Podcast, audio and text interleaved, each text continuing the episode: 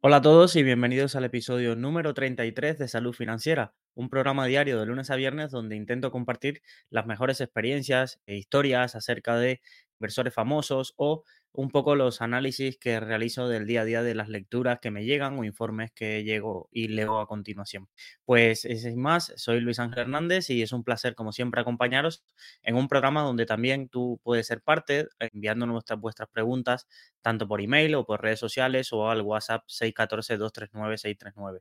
Es un programa diario donde intento, como, como os dije anteriormente, pues un poco eh, compartir el conocimiento también a través de las distintas secciones del podcast y del ese consultorio diario, un poco de las preguntas que nos pueden hacer en directo, los que se conectan a YouTube y Twitch, o también en los comentarios que nos dejan en las plataformas de podcast. Estamos en Apple Podcasts, iBox y demás plataformas y también donde imparto un curso diario de bolsa donde cada día intento explicaros un término destacado acerca de que sepas un poquito más de bolsa cada día y puedas aprender tu cultura financiera y mejorarla sobre todo. Así que sin más dilación, vamos a comenzar el episodio número 33 donde hoy vamos a interior meternos a fondo cómo fue esa adquisición, esa OPA hostil hacia Twitter, un poco los entresijos de cómo se fraguó la operación y luego también vamos a hablar acerca de las ampliaciones de capital y luego acerca de, un término que, nos preguntan y, que puede ser curioso abordar acerca de lo que es una bagger, es decir, las acciones o activos que tienen una rentabilidad mayor del 100% y con ocasión de que haber conseguido mi primera bagger con fondos de inversión, voy a hacer un poco de reflexión acerca de ese tema. Así que sin más dilación, comenzamos con el podcast de hoy y la frase del día dice así. No te distraigas pensando que algo puede funcionar cuando no lo está haciendo. Te vas a quedar permanentemente en la solución equivocada. Un poco, si llegas y aterrizas en este episodio, un poco deberías saber que estamos analizando la biografía de Elon Musk escrita por Walter Isaacson, es un poco el libro de referencia que ha sido el hilo conductor de estos programas, y llevamos varios programas acerca de la, historia tanto de SpaceX como de Tesla, y también nos acercamos ya en el episodio pasado a un poco cómo fue el acercamiento hacia la compra de Twitter y, un poco lo que había detrás de esa operación y, un poco la mentalidad de Elon. Entonces, un poco la pregunta que, que te viene a la mente es, siendo el hombre más rico del mundo, teniendo la aspiración de llevar el hombre a Marte, un poco dominar el mundo de los coches eléctricos, eh, todo el proyecto de Neuralink, todos los proyectos, el humanoide de Optimus y demás, ¿valía la pena invertir en Twitter? Es decir, comprarse Twitter. ¿Puede un hombre tan rico un poco huir de sus instintos y poder, ¿cómo se dice? Intentar no, mm, ese, ese fuego de intentar comprárselo todo lo que le pase por delante y que pueda comprarse en ese sentido con Twitter. Eh, ¿Fue esto lo que le pasó a Elon Musk o simplemente había una razón económica que, le atraía acerca de, la empresa y, la mala gestión que tenía? Entonces, siempre nos quedará un poco la duda porque en el libro realmente lo que se ve es mucha indecisión. Se nota como que Elon sabía que comprar Twitter no, no encajaba mucho dentro de sus proyectos aspiracionales de su vida, de, esa grandilocuencia, de esos otros proyectos que hemos comenzado, comentado, pero realmente le atraía y era algo que, muchos puntos de, esa compra parece que cuando habla de sus amigos o habla con sus amigos o con su familia, parece que iba a ser una carga que, realmente no, se explica por qué, pero él siente que, le está haciendo de una manera o, la explicación que le da es la forma de intentar ayudar a la humanidad. Eso es un poco la, forma que él encuentra en su mente de justificar esa operación de Twitter. Pues me estoy comprando una empresa que es la plaza pública del mundo, donde la mayoría de personas se va a informar y donde las ideologías, sobre todo la ideología woke, está arrasando un poco con la, cancelación de cuentas, el discurso único y, un poco la tendencia que había dentro de esta, esta plataforma. Entonces, con esa justificación, un poco realmente es la explicación que yo creo que él se da, porque si miramos los números de, Twitter, realmente desde los últimos trimestres de 2020, curiosamente, cuando más las personas estaban conectadas, los, los beneficios de la empresa no pararon de caer, es decir, una empresa que daba pérdida en los últimos trimestres antes de la operación corporativa donde Elon Musk compra la empresa, la empresa estaba eh, atravesando una situación financiera complicada. También en bolsa ha estado sufriendo.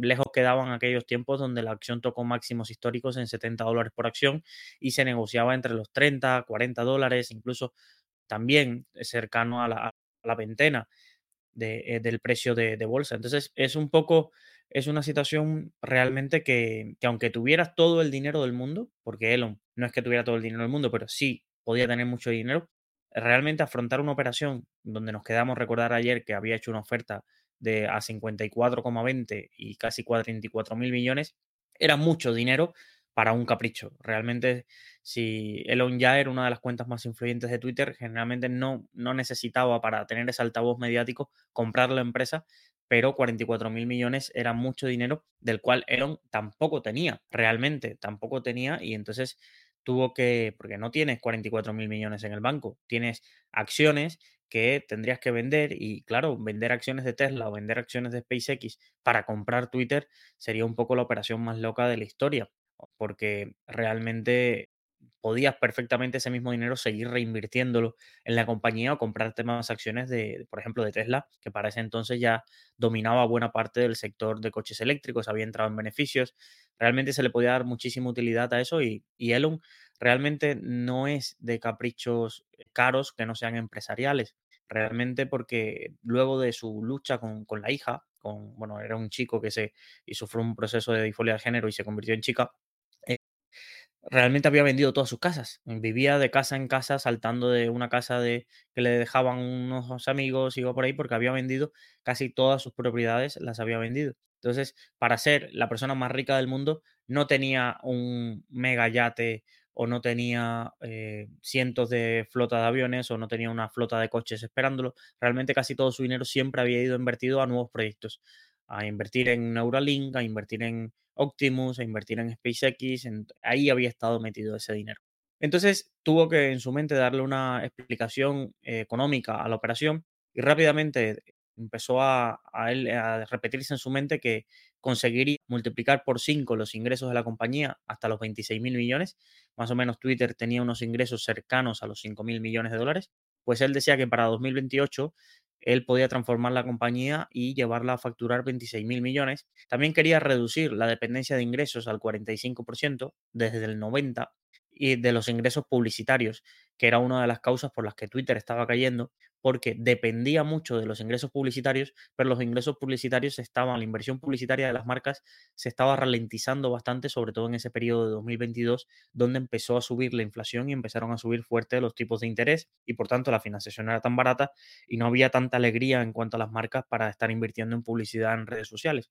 No solo sufría Twitter, Facebook estaba sufriendo, Snapchat había caído más de un 70%. Entonces, estamos en este, en este mundo donde él quería buscar soluciones para que Twitter no dependiese de la publicidad externa. Incluso una vez que la ha comprado, realmente una de sus batallas ha sido eh, quitarse o luchar contra estas empresas que mm, tienen un poco el poder por publicitarse dentro de la plataforma, como era Apple o como era Disney, o el poder sobre la compañía, el poder indirecto. Entonces, un poco así esa ha sido su guerra de, empezar a, meterse con Disney y con Apple, de que a él al menos no lo iban a chantajear con que le iban a quitar la publicidad.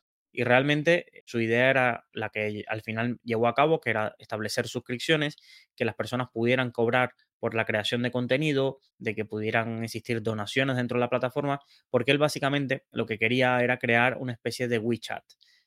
Hablé en el episodio anterior, pero realmente esta aplicación, estas super aplicaciones chinas donde tú en una misma aplicación puedes hacer pagos, encargar cosas, eh, hacer videollamadas, tener depositado dinero, hacer directos donde luego puedas como creador de contenido cobrar esas suscripciones o esas donaciones. Este estilo de super app fue lo que él había intentado hacer con X.com, pero hace 20 años cuando no estaba ni la tecnología para, para hacerlo y que ahora quería llevar a cabo con, con Twitter.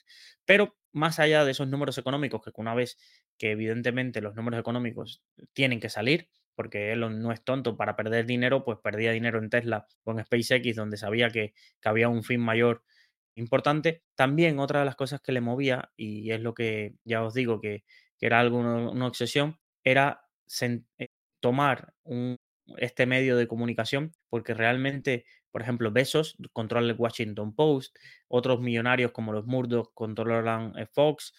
Hay un control acerca de los medios de comunicación y este, que era el altavoz de donde Elon más hablaba al mundo, pues convertirlo en un lugar donde todos quisieran estar, donde no controlasen las noticias los medios de comunicación tradicionales, sino que fuese Twitter donde la gente fuera a debatir acerca de la plaza pública, es decir, el patio de recreo, donde la gente fuera a debatir, a reírse, a hacer memes, poco a disfrutar de la libertad de expresión y de esa riqueza de la mente humana, que era un poco el valor fundamental que Elon siempre ha luchado. Incluso dice realmente que él hace el proyecto de conquistar Marte no por conquistar Marte, sino por preservar la mente humana, es decir, la conciencia humana en caso de una gran catástrofe en la Tierra. Entonces, él piensa que colonizando otros planetas se reduce el riesgo de que una extinción masiva pueda ocasionar de que se pierda toda la conciencia humana y, no, y no quede para la historia o para la historia o para futuras generaciones no quede nada de, todo lo que hemos creado y de la manera que pensamos y lo que construimos. Entonces, Realmente este era el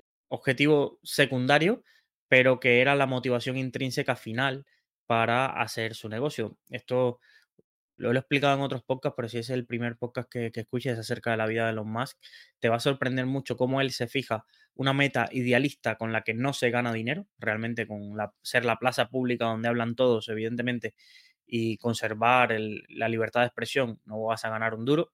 Eh, pero realmente detrás de esos objetivos tan idealizados, lo que él va consiguiendo es establecer objetivos económicos que puedan financiar el objetivo final. Por ejemplo, los contratos de la NASA han servido para financiar los proyectos de SpaceX y luego el proyecto de Starlink, pero realmente el objetivo principal no podía ser compro un cohete para ir a Marte y voy a hacer una empresa para ir a Marte. Esa es la misión un poco o la visión a largo plazo. Luego tienes que estar en el día a día y conseguir que eso sea rentable. Por ejemplo, el cambio de los combustibles fósiles a la electrificación con Tesla y con todas las empresas alrededor como Solar City y demás, un poco la electrificación del mundo con energías renovables, ese es un poco el fin, pero luego tienes que competir y vender coches y esos coches tienen que ser atractivos para el público y entonces realmente un poco te toca competir en ese mundo antes de llegar a ese fin. Pues un poco con Twitter pasa lo mismo. Primero quería asegurarse de que podían conseguir una rentabilidad económica y luego pues llevar a ese objetivo final que era eh, convertirlo en el medio de comunicación y el medio de pagos, esta super app que las controlase a todas un poco y que, pudieras tener todas las operaciones un poco allí. También un punto interesante de esta, de esta historia de, Twitter es que realmente eh, la, para él también Twitter era divertido, era una aplicación que él no quería que se echara a perder porque realmente él pasaba muchísimo tiempo. Ayer os di un dato de que tenía más de 20.000 tweets. Entonces, realmente ahí había dedicado mucho tiempo y era una obsesión, así como sus juegos favoritos. No quería perder y que Twitter se fumara por una mala dirección de los directivos. Entonces, llegamos a este punto en abril de 2022 cuando él lanza su oferta pública y empieza a reclutar, porque necesitaba, como os expliqué antes, necesitaba el dinero. Y empieza a reclutar a personas que quisieran invertir en, la compañía y que le quisieran ayudar a conseguir esos 44 mil millones, porque si no, él se iba a tener que endeudar y recordar que los tipos de interés estaban subiendo. Entonces, por ejemplo, consigue de más de mil millones de Larry Ellison, habla con su banquero de Morgan Stanley y los bancos empiezan a poner esa financiación, esos avales también para conseguirlo. Empieza a hablar con antiguos accionistas de Twitter, con Jack Dorsey, que fue el fundador y demás, para ver si las acciones que tenían esos fundadores, pues se unían a, esas, a ese 100% que él quería conseguir, pero él no quería comprarse el 100%. Él quería que sacarla de bolsa y para eso necesitaba el compromiso, por ejemplo, si Dorsey tenía el 3% de la compañía, decir, vale, yo quiero seguir siendo dueño de la compañía aunque ya no esté en bolsa. Y, pero Elon, no me des nada por este, por este 3%, sino que vamos a establecer un precio donde si en algún momento yo quiero vender, pues al menos me respetes este precio inicial. Y un poco fue así, teniendo adscripciones, pasó un mes un poco haciendo esa parte de buscando la financiación y demás, y cuando la tenía cuando ya lo tenía casi todo bajo su mano, entonces decidió acercarse a las oficinas de Twitter en San Francisco. Un punto y unos paréntesis que voy a hacer en esta historia fue que uno de los que se acercó a Elon prometiéndole muchísimo dinero y que podíamos, podían cambiar Twitter convirtiendo Twitter basado en la, una cadena blockchain donde se harían pagos y demás, fue eh, Sam eh, Fried de, FTX. Eh, creo que el apellido ahora se me ha ido de la mente pero este es el personaje curioso que estaba detrás de FTX, el gran escándalo de, la, mm, del exchange de cripto que terminó siendo un escándalo porque realmente utilizaban los fondos de los usuarios. Pues detrás de este, que también había financiado, había sido el máximo donante de la campaña demócrata, bueno, y que está en prisión ahora mismo. Esta semana se viralizaban un poco de la foto dentro de, la prisión del mismo. Pues este nuevo millonario a Elon no le sentó bien. Es decir, tenía mucha insistencia, le escribía por Twitter, le mandaba ideas, le decía que iba a invertir no sé cuántos millones, que contara con él. Y Elon le da una reunión. Dice, oye, bueno, tanta insistencia. Elon es un poco Asperger, pero en ese sentido necesitaba el dinero y, realmente dijo, voy a darle un poco de, audiencia a este chico. Y, él empezó a decir todo esto de que iban a transformar Twitter, de convertirlo en, una empresa basada en blockchain y demás, y que se utilizara pues toda la tecnología de FTX y demás. Y bueno, realmente Elon le despachó, le dijo, no, gracias, mira, si quieres invertir o si quieres comprar acciones, ya sabes lo que puedes hacer para seguir una vez que no están en bolsa. Y, eh, simplemente, pues, gracias por el consejo, pero bueno, no, lo despachó rápido. Realmente luego nunca invirtió. Sam, eh, este chico, pues terminó acudiendo a la OPA y, cogiendo el dinero, pero no, no se mantuvo como accionista de, Twitter porque como él no le había hecho caso, pues ahí habrá que ver un poco cuáles eran sus objetivos reales en, esa, en ese lavado de dinero que parece que quería hacer invirtiendo en acciones de Twitter. Entonces, realmente consigue esta, esta financiación y decide irse a las oficinas de, Twitter en San Francisco para una primera reunión con los directivos y un poco conocer la, la compañía.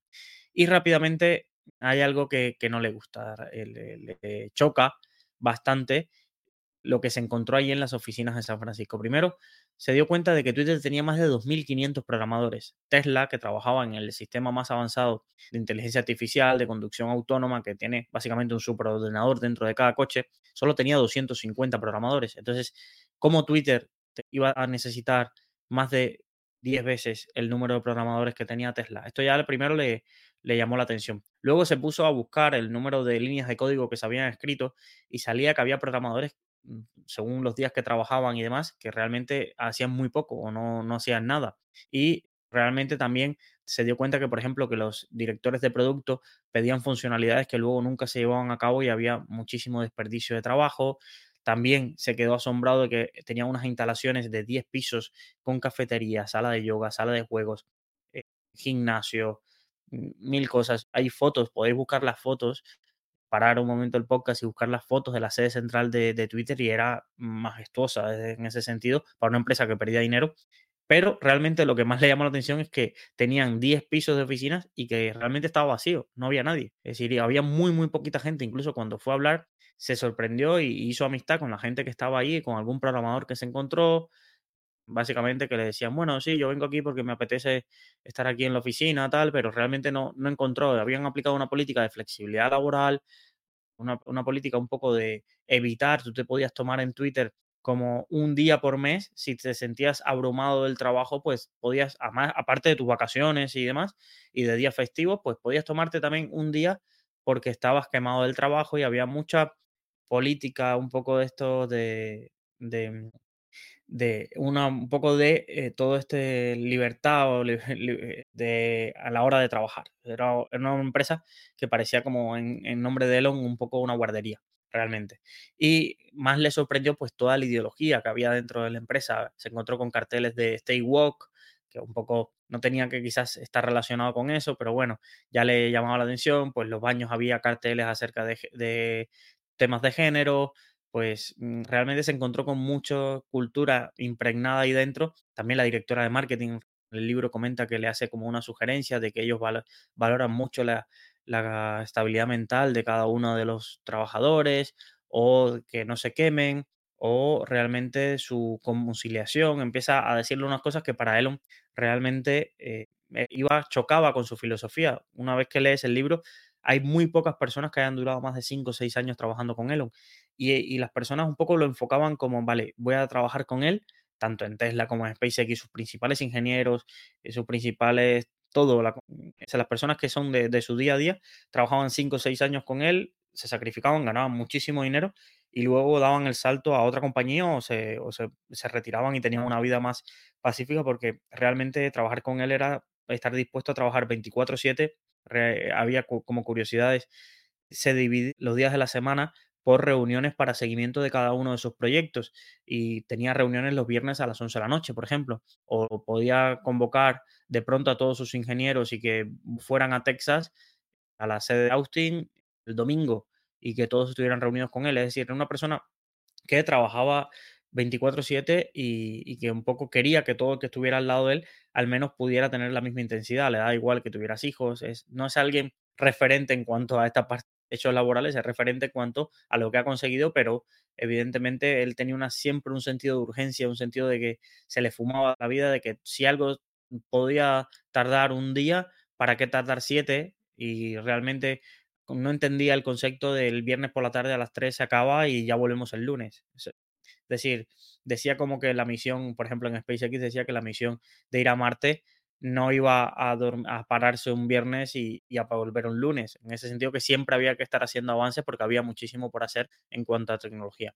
Entonces, realmente se choca con esto y después se choca cuando se reúne con la directiva y empieza a preguntarle datos que para él eran muy, muy importantes. Por ejemplo, empieza a preguntarle cuál era el algoritmo para detectar bots, eh, cuántas estimaciones de usuarios que eran bots o cuentas falsas tenían. Empieza hacer la pregunta de cuántos usuarios se daban de baja o cuántos usuarios estaban inactivos, o empieza a hacer un montón de preguntas acerca de, la, del funcionamiento diario de la empresa y se da cuenta que los directivos todo el rato les cabullían las, las respuestas.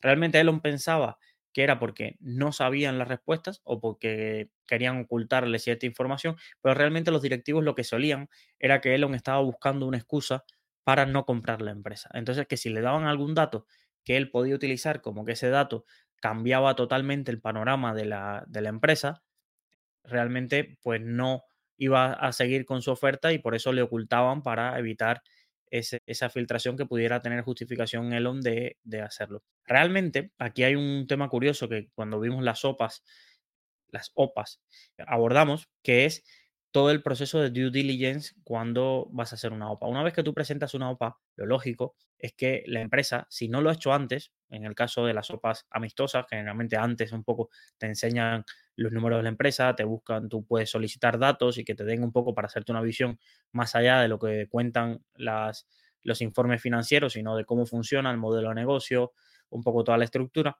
Realmente las OPAs hostiles te tienen que facilitar también la due diligence, es decir, porque si no, tú no sabes lo que estás comprando. Y realmente Elon estaba muy, muy interesado en saber ciertos datos para saber realmente, porque a él le parecía que, la, que lo que estaba, le habían obligado a pagar era muy, muy caro. Y realmente, ante toda la situación que había de inflación, de subida de tipos, tampoco le quería sobrepagar por Twitter.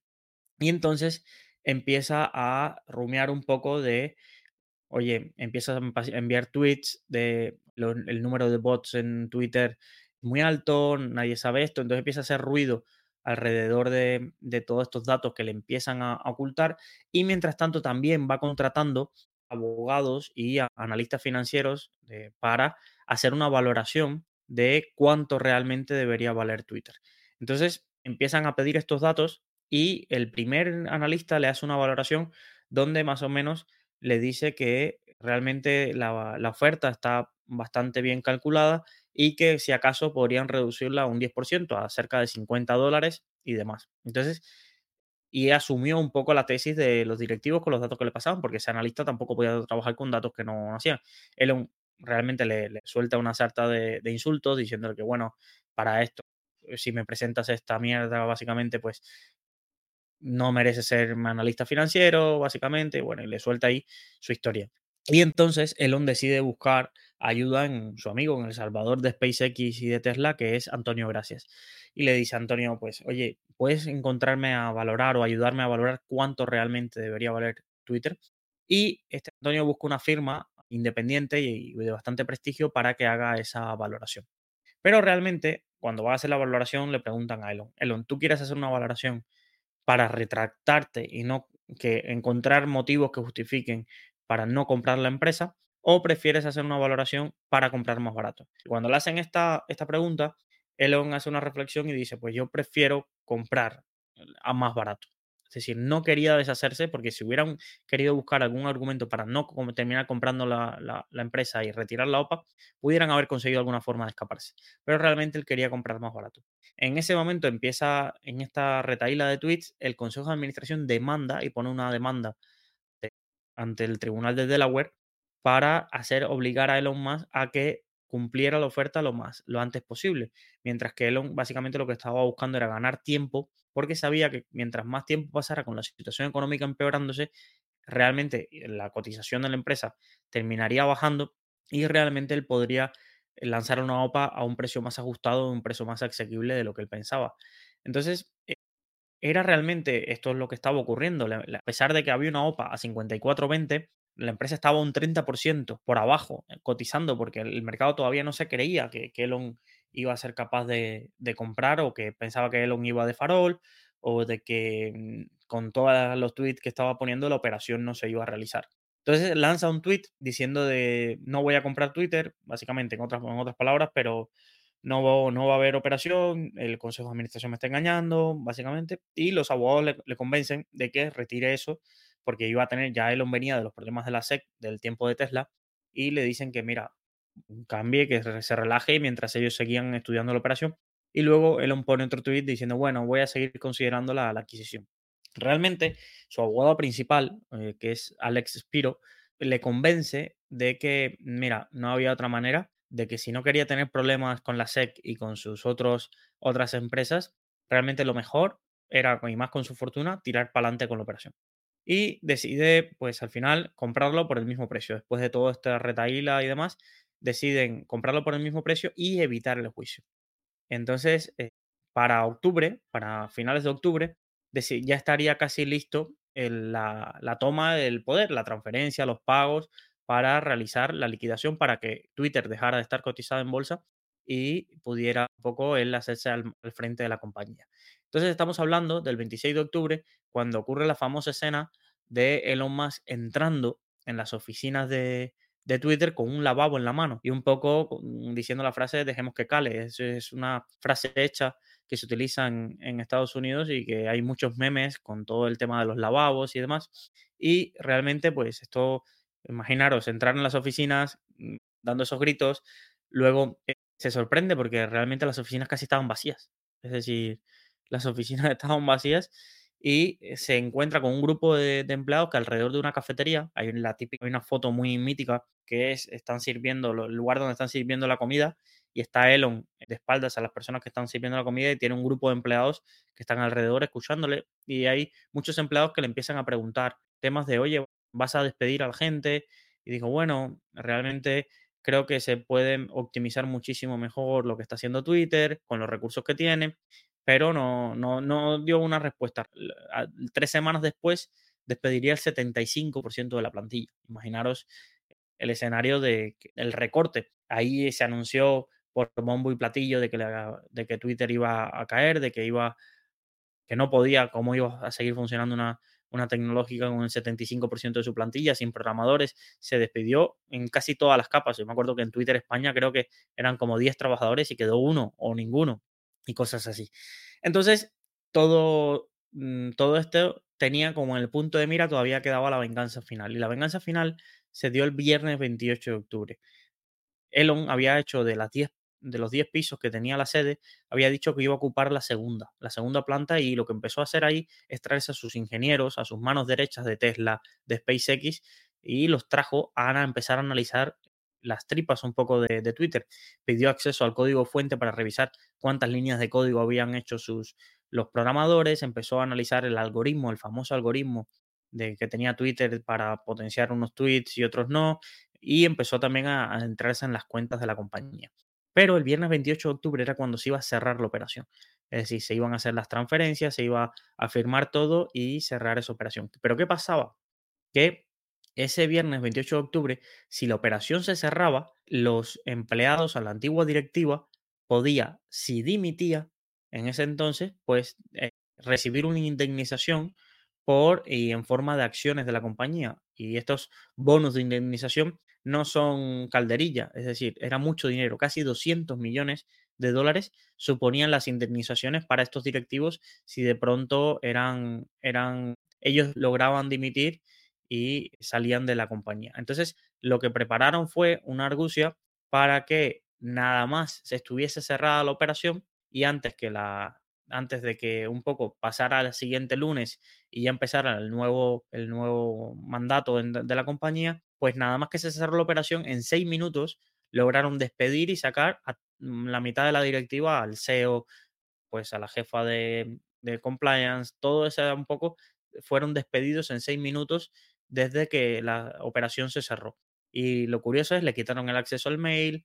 Todo esto, imaginaros la escena, es decir, mientras todo el mundo estaba celebrando, que era el, fin de, de, Halloween, estaba haciendo, Elon estaba encerrado en una sala con Antonio Gracias y David Sachs para despedir en seis minutos a toda la compañía. Y, lo curioso es que cuando descubrieron que el CEO ya tenía adjuntado en el mail su dimisión, pero no le dio enviar, no logró enviar su dimisión, porque si le hubiera dado enviar, ya hubiera, se hubiera tenido un caso para reclamar esos 200 millones que quería Elon ahorrarse de indemnizaciones a la, directiva. Realmente los despidió a todos.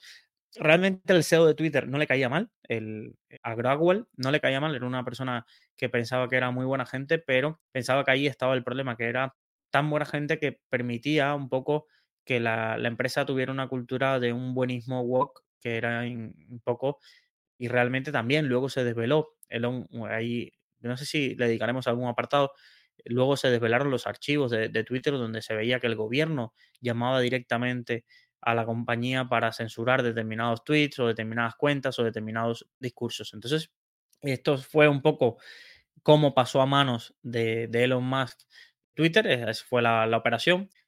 Realmente es lo que os digo, hay un, poco una falsa sensación de pensar que, que Elon puso los 44 mil millones que costaba Twitter, no fue así. Realmente fue una parte de financiación que consiguió de él y de otros inversores, de Peter Thiel, eh, consiguió de, de, Larry Ellison, consiguió una parte de él, otra parte de Morgan Stanley. Fue un poco un, un sindicato de inversores para lograr hacerse con Twitter y sacarla de bolsa. Hoy está fuera de bolsa realmente no tenemos visibilidad acerca de las cuentas de Twitter, o al menos no he encontrado de cómo le ha ido, por ejemplo, cómo cerró 2023.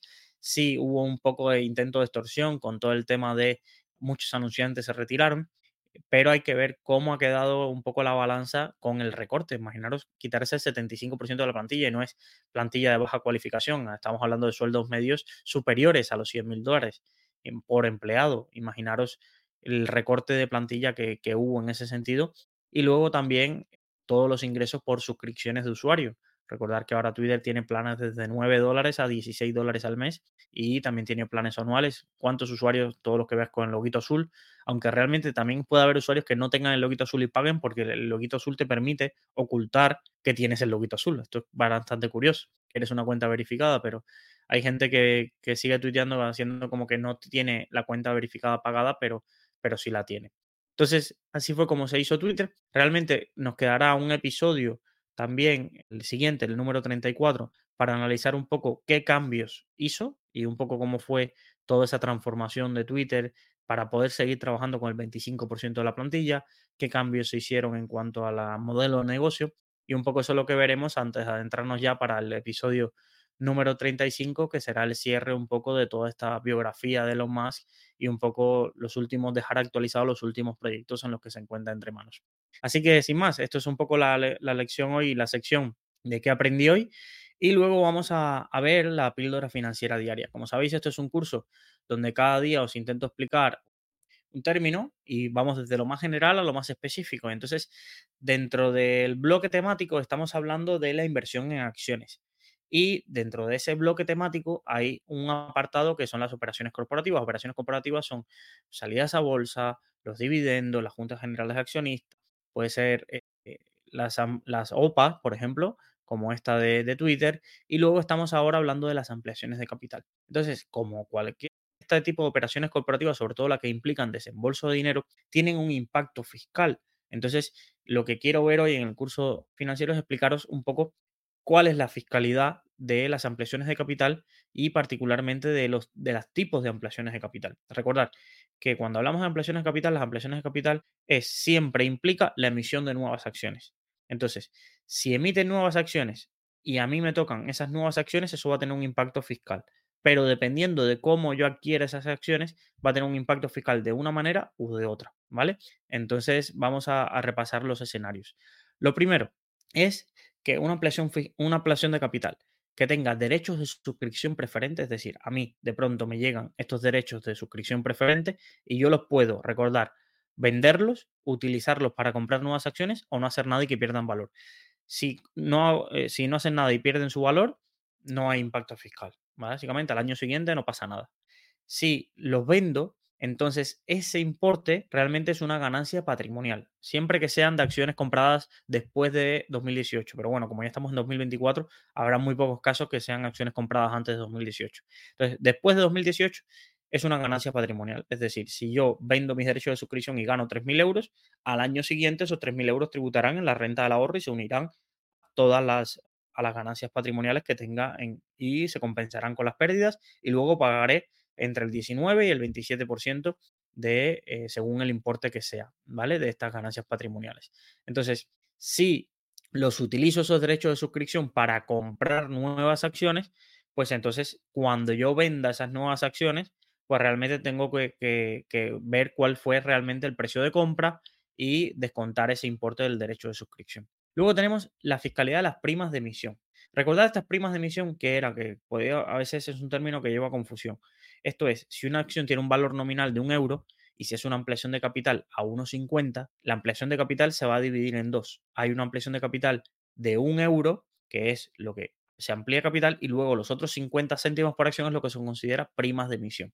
Estas primas de emisión se pueden repartir muchas veces y te dan eh, te, hay una ampliación de capital y recibes esta prima de emisión. Pues esta prima de emisión lo que va a hacer es ese importe que tú has recibido como prima de emisión no tributa al año siguiente, ¿vale? Imaginaros que yo recibí 500 euros por una ampliación de capital con prima de emisión, ¿vale? Recibo esos 500, ese reparto de, de, la prima de emisión. Entonces, eso no va a tributar al año siguiente. Lo que va a hacer es que esos 500 euros, dividido por el número de acciones, va a disminuir, ¿vale? el precio de valor de adquisición. Si yo compra 10 y la prima de emisión es un euro por acción, pues realmente cuando yo venda esas acciones, pasado unos años, pasado unos meses, se va a tributar, pero el valor de adquisición ya no habrá sido 10, habrá sido 9. Vamos a poner un ejemplo. Yo compro una acción a 10, pasado tres años recibo una prima de emisión de un euro y luego las vendo por 16. ¿Vale? En un episodio normal, si no hubiese habido prima de emisión, yo tendré que tributar por la resta entre 16 menos 10 multiplicado por el número de acciones que yo haya comprado, ¿vale? Eso es lo que yo tributaría, ¿vale? Como, como hay una prima de emisión y es de un euro que yo he recibido, pues entonces se resta del valor de adquisición. Entonces yo habré vendido 16, pero mi valor de adquisición real ha sido 9, porque fue el valor que yo compré menos la prima de, de, emisión que recibí. Y entonces ahí es donde se tributa, ahí es donde se tributa esta, esta prima de emisión. Entonces, cada vez más se están utilizando estas fórmulas para evitar el pago de impuestos porque aquí no te obliga a tributar por eso hasta que vendes, ¿vale? Esa es una parte importante. Entonces, para estrategias a largo plazo o estrategias de empresas familiares, que la buena parte del accionariado son familiares, estas distribuciones de prima de emisión son bastante frecuentes. Y luego está la fiscalidad de las acciones liberadas, ¿vale? Acciones liberadas, ¿qué es? Yo hago una ampliación de capital, pero puede ser con cargo a reservas, utilizo las reservas para emitir nuevas acciones y, hacer esas, esas, acciones liberadas, o no entrego derechos de suscripción, sino que entrego directamente, les entrego a mis accionistas estas nuevas acciones. Son acciones que recibo gratis, ¿vale? Por mi posición anterior dentro de la empresa. Imaginaros, yo tengo 10, 10 acciones y hay una ampliación de capital y me entregan acciones liberadas y de pronto paso a tener 11. Entonces, ¿cómo tributa esa, esa, esa, esa acción nueva que te entregan, no tributa como ganancia patrimonial. Es decir, tú al año siguiente de que te entregaron esa acción no tendrás que pagar nada, ¿vale? Pero sí es verdad que el valor de adquisición será como si hubieses comprado una acción nueva, ¿vale? Y esa acción se va a valorar a precio cero de adquisición. Entonces, si una, una empresa pues te dio una acción y de pronto tú la vendes por 100 euros, el valor de adquisición, recordad que la ganancia patrimonial siempre es valor de venta menos valor de adquisición menos comisiones. ¿Vale? Esa es la fórmula. Pues entonces en este caso sería valor de venta menos cero, porque esa acción liberada se considera a precio de valor de adquisición cero, menos comisiones. Entonces, tener en cuenta que este tipo de acciones no tributan hoy, pero luego se valoran precio de adquisición cero. Entonces, tenerlo, tenerlo presente para el impacto fiscal que pueden tener estas acciones liberadas en el largo plazo y que, tienes que hacerle frente en este sentido. ¿Vale? Eso es un poco las tres tipos de fiscalidades relacionadas con las ampliaciones de capital, porque en los otros supuestos generalmente no se, no se hace un hecho impositivo. Si hay una ampliación de capital y tú no acudes, pues tú no tendrás ningún impacto fiscal. Realmente eso no tiene impacto fiscal al año siguiente. Si hay una ampliación de capital, te dan derechos y tú los dejas vencer, tampoco pasa nada. ¿Vale? Si hay una ampliación de capital, tú utilizas esos derechos para comprar más acciones, simplemente lo que vas a tener en cuenta que esas, esas acciones nuevas al precio, al valor nominal, al valor que lo has terminado comprando, no valor nominal, perdón. Y luego, si esos derechos los vendes, si es donde se tributa. Entonces, luego podéis buscar la castilla donde se pone todo esto, pero tiene un apartado, es verdad que todo este tipo de operaciones, acciones liberadas, todo esto sí tiene un apartado dentro de renta, renta web es curioso, los dividendos, que es una operación más común dentro del programa Cartera de Valores en España, no tiene un apartado, pero todo este tipo de derechos de suscripción, split, contra split, acciones liberadas, reducciones de capital, sí tienen, sí tienen un apartado específico dentro de cartera de valores. Entonces, esto es un poco el, el curso, la parte de fiscalidad. Mañana vamos a ver los split y los contra split para que entender este concepto, porque hay muchísimas personas que empiezan en bolsa y se confunden con estos términos, realmente piensan que esto va a tener un impacto y realmente no, no tienen así, pero eso ya lo explicaremos mañana. Y quería un poco, antes de despedir el programa, hacer un poco de reflexión sobre el tema de que comenté al inicio del programa acerca de mi primera bagger como fondo de inversión. Y un poco, ¿qué va esta reflexión? Eh, una bagger es cuando consigues tu, primera, tu primer 100% de rentabilidad. Es decir, da igual, imaginaros si yo hubiera invertido un euro, cuando ese euro se convierte en dos. O si hubiera invertido 600 euros, cuando esos euros se convierten en 1200. Entonces, la reflexión que os quería hacer es que en, la, en el punto de vista de, de la rentabilidad es muy, muy importante el análisis temporal de cuánto se tarda en conseguir una rentabilidad. ¿Por qué? Porque no es lo mismo, esto es, ¿qué prefieres? Un depósito que te dé el 6%, ¿vale? Y te lo dé en tres meses, ¿vale? Y puedas ganar ese 6% en tres meses, o algo que te dé ese 6%, pero, o que te dé 10% realmente, pero te, necesites esperar tres años para ese 10%. Entonces, claro, la gente se, se pregunta y dice, vale, en tres meses ya tengo el 6%, tendré que esperar dos meses, dos años y, y, y X meses para un 4% adicional, no habrá otra alternativa para conseguir ese, ese importe, pues prefiero el plazo más corto, la rentabilidad más alta en el plazo más corto. Entonces, cuando veáis carteras o cuando alguien os enseña rentabilidades, uno de los análisis que tenéis que hacer es, vale, pero ¿qué rentabilidad compuesta me está dando esto? ¿Por qué? ¿A qué me lo digo? Porque imaginaros, esto se utiliza mucho cuando un ventas o un comercial de, de una gestora de fondos de inversión te quiere un poco camelar los números. Por ejemplo,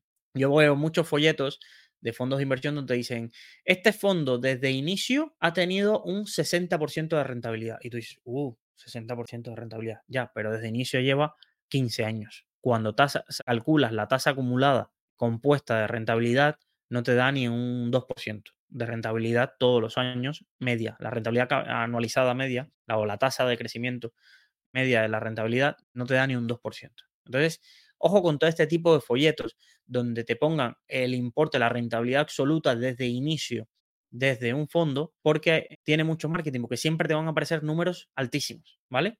Y entonces generalmente estos números altísimos lo que te van a esconder muchas veces la media, cuál es la media eh, que tiene ese fondo y te va a esconder cuánto es esa media comparado con el índice de referencia. Entonces, claro, tú, tú ves un fondo que dices, no, es que este fondo desde inicio ha ganado un 200% y dices, uy, este fondo, este fondo de gestión activa hay que pagar lo que me pidan. 2, 2% de comisión, bien. 2% de comisión más 10 de, más 10 de éxito, bien. 15% de éxito y uno, y uno 10 de comisión, bien, porque es que mira, tenía un 200% desde inicio, vale. Pero eso, en, llevado años, anualizado, ¿cuánto es? ¿Cuántos años lleva? ¿vale? Y esto cuando entremos a ver el punto del curso de fondos de inversión, lo recalcaré mucho porque como mismo recalqué que no se pueden comparar activos distintos, rentabilidades distintas, porque no puedes comparar un fondo de renta fija high yield con un fondo monetario y, tomar, ah, es que este fondo es mejor. No, es que los fondos monetarios hay que compararlos con los monetarios y los de high yield con los de high yield. Pues lo mismo pasa con las rentabilidades. Una rentabilidad sin el dato de volatilidad y sin el dato de la rentabilidad que ha tenido el índice o la categoría o la rentabilidad anualizada de ese, de ese dato absoluto, no te dice nada. Estás viendo un número que es vacío. Es, los números de rentabilidad siempre hay que usarlos de forma relativa, es decir, relativa comparado a algo, nunca de manera absoluta. Nunca, cada vez que veáis que alguien os insiste en un dato de rentabilidad absoluta, un poco compara o que te compare fondo americano y te ponga de rentabilidad el IBEX o que tú utilices índices que no utilizan el mismo sistema de capitalización de dividendos que utiliza el fondo. Todo esto son estrategias de marketing que se usan para hacerte pensar ver que todos los fondos son buenos, que todos los fondos son buenos y que todos los fondos valen la pena pagarle un dineral. Entonces, por ejemplo, ayer yo lancé un tweet donde decía, mira, mi primer fondo en el que consigo un 100%, pero realmente lo que yo tenía en ese fondo eran 750 euros, o 680 en su momento, ¿vale? Realmente sí, invertí 680 y ahora tendré 1500 o 1400, ¿vale? Pero que no estamos hablando de 100.000 euros, he ganado un 100%, porque eso también, también los porcentajes los carga el diablo. Es decir, yo me acuerdo que esto pasa mucho en la vida de personas que te hablan en porcentaje cuando son pequeños y luego te hablan en números absolutos cuando son grandes. Y lo voy a simplificar. Vamos a pensar una empresa que tiene cuatro departamentos. Hay un, hay un departamento que factura 2 millones y otro departamento que factura 100.000 euros. ¿Vale? Pues llega la reunión de empresa anual y parece que el departamento que, tenía 100, que ganaba 100.000 euros ha ganado un 100%. ¿Vale? El año siguiente ha ganado, es decir, ha, ha tenido un crecimiento de 100.000 euros más. Facturó 200.000 pues el departamento de los 2 millones parece que tiene un crecimiento menor y que no está haciendo las cosas bien porque ha pasado de 2 millones a 2 millones 600. ¿Vale? Es decir, ha crecido un 30%. Entonces, el de que ha subido 100% le dice al de 30, oye, qué poquito estás creciendo. La media que deberíamos crecer, poco la media como yo, ¿sabes? Pero es que no tiene nada que ver o sea, hacer un 100% de 2 millones que te tendrías que hacer básicamente 4 millones, es decir, hacer 2 millones, que el que factura 100 y necesita 100.000 euros para hacerse un 100%.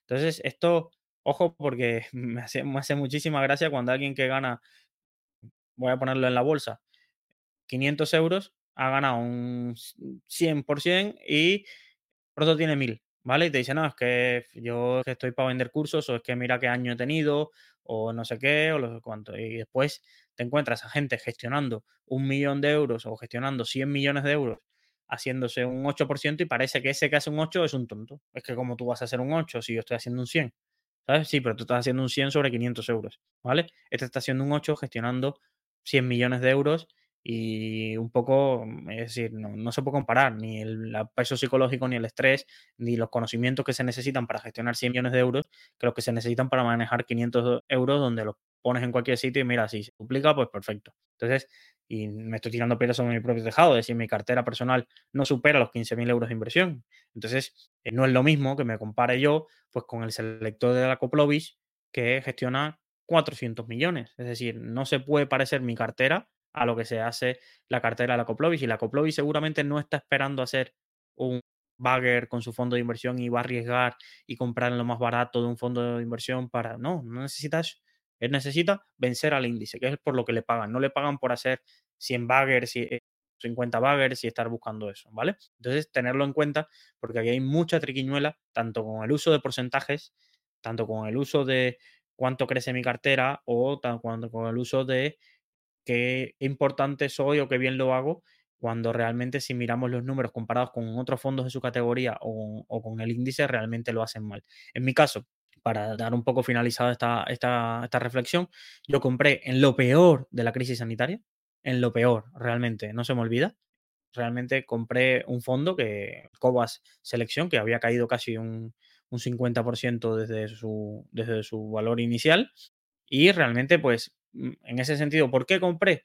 Y esto es una, una reflexión también, Luis, en eso peor es que eras muy valiente, no, realmente yo sentía que en la empresa en la que estaba no iba a quebrar, que si las cosas se ponían muy malas, yo iba a ser de los últimos que iban a despedir. Incluso me despidieran, creo que podía ganarme la vida, es decir, no me iba a morir de hambre y sí veía una oportunidad en ese momento de invertir, pero no solo invertí en este fondo, invertí en este fondo, me compré acciones y realmente, pues, eh, aunque por ejemplo doy curso de fondos, realmente con las acciones sí me fue mucho mejor. Es decir, conseguí duplicar mi primera inversión en acciones mucho más rápido, casi básicamente pocos meses después. Pero en fondos he pasado cuatro años para conseguir el, primer fondo. Yo tengo 10 fondos en cartera. Pues este es el primero que conseguí duplicar. El siguiente es un fondo de Latinoamérica que ahora va por un 45%, porque Latinoamérica lo, lo ha hecho muy bien. Pero realmente, ¿qué, ¿cómo se consigue eso? Pues primero, paciencia y no volverte loco. Si el fondo ha subido un 70%, generalmente la pregunta que tienes que hacer es, ¿sigue estando barato el fondo? O mm, no te pongas a vender porque si no, nunca vas a conseguir esas rentabilidades. Hay que tener mucha paciencia y a, los fondos hay que darle paciencia porque generalmente los fondos invierten en compañías y, no están haciendo trading, la mayoría de fondos, otros sí, no están haciendo trading con esas compañías, la compran porque les parece interesante o porque parece que hay mucho descuento, pero no es automático el proceso con el que se cierra ese descuento. Hay que ponerlo en valor. Recordaros el episodio de los catalizadores. Se necesitan catalizadores y a veces son OPAs, por ejemplo, a veces son rumores de adquisición, a veces son unos buenos resultados trimestrales. Y recordar que generalmente los fondos tienen más de 25 compañías, que puede ser que te open a una, pero eso no mueve la aguja del fondo. Entonces, para conseguir que un fondo se haga un 100%, ahí no es que una compañía lo haga espectacularmente bien. Y muchas de las compañías tienen que, recordar que esta es la rentabilidad de, la cartera. Entonces, pensar que muchas compañías lo tienen que haber hecho muy bien para tú conseguir esa revalorización del valor liquidativo y poder sacar esa rentabilidad. Incluso antes me quitaría otro fondo que quizás eh, no me encaje en mi cartera o, o quizás tenga una rentabilidad que no me llama la atención con un 5 o 10% antes de quitarme este que ya le llevo acumulado un 100%. Realmente, pero porque todavía lo veo barato. Habrá gente, cuando puse el tweet, mucha gente me puso otros fondos con que así habían hecho duplicar el importe de la inversión y coincidían mucho. Primero, fondos que fueron comprados en lo peor de la crisis sanitaria o en lo peor de, generalmente de la crisis de 2022, un poco la caída de 2022, pero es, es estos momentos, porque hacerse un 100% en cuatro años significa una tasa de crecimiento del 18% de ese fondo. Es decir, anualizado sería un 18%. Si le estamos pidiendo a la bolsa generalmente un 6 o un 7, imaginaros esa rentabilidad, lo, lo buena que ha sido. Entonces, ojalá tuviera de mis 10 fondos al menos dos o tres que tuvieran una media de, esa rentabilidad en los últimos 4 o 5 años. Créeme que mi cartera hubiera crecido mucho más, pero no, tienes un fondo del 100%, tienes otro fondo 40% porque tienes un fondo en el menos 25. Entonces, y esos fondos en el menos 25 no van a pasar en tres días a estar en más 20 y que tú puedas recuperar, o en ese sentido, no, se tarda tiempo, se tarda tiempo. E incluso cuando estén en el más 20, si haces, claro, el comercial de ese fondo lo que te va a venir y decir, eh, mira, es que tengo un más 20% de rentabilidad ya, pero ¿cuántos años llevamos? ¿Sabes? ¿Cuántos años llevo yo de travesía por el desierto con los fondos estos que tengo en negativo? Pues realmente casi toda la cartera viene de 2018 a 2020. Entonces, imaginaros que el fondo que tengo en negativo es algún fondo que ya llevo casi 4 o 5, casi ya tirando 6 años, que, que, tengan rentabilidades negativas de que, yo lo compré. Imaginaros, imaginaros. Entonces, ahí puedes tomar decisiones o vender y olvidarte de ese fondo y buscar que todos los que tengas estén en positivo desde que lo compras y hacerte con buscar un poco fondos momentum o realmente, pues mira, oye, por algún momento lo compraste por algo sería, vamos a esperar, vamos a esperar, y mientras que no sea algo evidente de que la cartera se haya ido a pique, de que el gestor esté haciendo tropelías, como puede ser como la Smart Social CICAP, donde veas que el gestor se aferra y que simplemente a una, a una posición de un derivado sobre un índice, si ya no hay una gestión de carteras. Yo siempre invierto fondos que estén invertidos en compañías, porque las compañías, si lo hacen bien, a mí mira bien. No me gusta fondos que estén invertidos derivados sobre una posición táctica que tiene que llegar y entonces se va a cumplir ese valor. No, no, no, no. Me gusta fondos. Por eso, realmente, por ejemplo, no estoy buscando fondos que me hagan eh, cosas con futuros, opciones, por muy buenos que sean. No, me gusta fondos que están invirtiendo en economías reales. ¿Y qué son economías reales para mí? Pues invertir en empresas. Invertir en empresas. ¿Por qué invierto en Latinoamérica? Por Brasil. Creo que Brasil, a pesar de todos sus gobiernos y todas sus cosas, realmente tiene un potencial ahí inmenso. Entonces, invierto por las empresas. Si no dijera, si invirtiera por el país, o invirtiera por los políticos, o invirtiera por, por, las siglas, no, no, estaría, no invertiría nunca en ese sentido, pero invierto en las empresas de ahí y en el crecimiento y en, las tendencias de consumo en ese sentido. Pero bueno, es un poco la reflexión que os quería hacer de ojo con este truquito de los porcentajes y realmente si se encontráis en vuestra empresa con alguien que siempre va diciendo que ha crecido el 40%, pero realmente es porque sus números, su, su exigencia es muy bajo, siempre sacarle los números absolutos y hablar de la ley de los grandes números, a ver si aprende al menos un poco de matemáticas para no hacer ese ridículo. Así que, sin más, Muchísimas gracias por su atención en este, en este episodio. Os recuerdo las vías de contacto. Podéis enviar vuestros comentarios, vuestros saludos o vuestras dudas a preguntas.saludfinanciera.gmail.com o al teléfono 614-239-639. Repito, pero no está de más decirlo, que toda la ayuda, las opiniones que doy es un poco de forma gratuita para crear esta esta comunidad donde nos podamos ayudar y dar la opinión, que tenemos dos secciones, donde una es de dudas básicas, que es el consultorio de finanzas, donde se alimenta de esas dudas que me enviáis, y luego tenemos las finanzas de tu vecino, donde son casos reales, donde anonimizamos a las personas, pero nos envían sus dudas, sus carteras de inversión para que todo, tanto yo como el, el público que escucha pueda dejar su comentario acerca de recomendaciones, más que recomendaciones, opiniones acerca de cómo podríamos mejorar nuestras carteras de inversión. Aquí nadie tiene la verdad absoluta. Es decir, estoy soy el conductor del podcast y ya os digo, de 10 fondos, pues tengo 4 en negativo. Entonces, imaginaros que aquí para dar lecciones hay poca gente que pueda levantar la piedra y, y tirarla y arrojarla. Así que, sin más, muchísimas gracias y nos vemos mañana en otro episodio de Salud Financiera.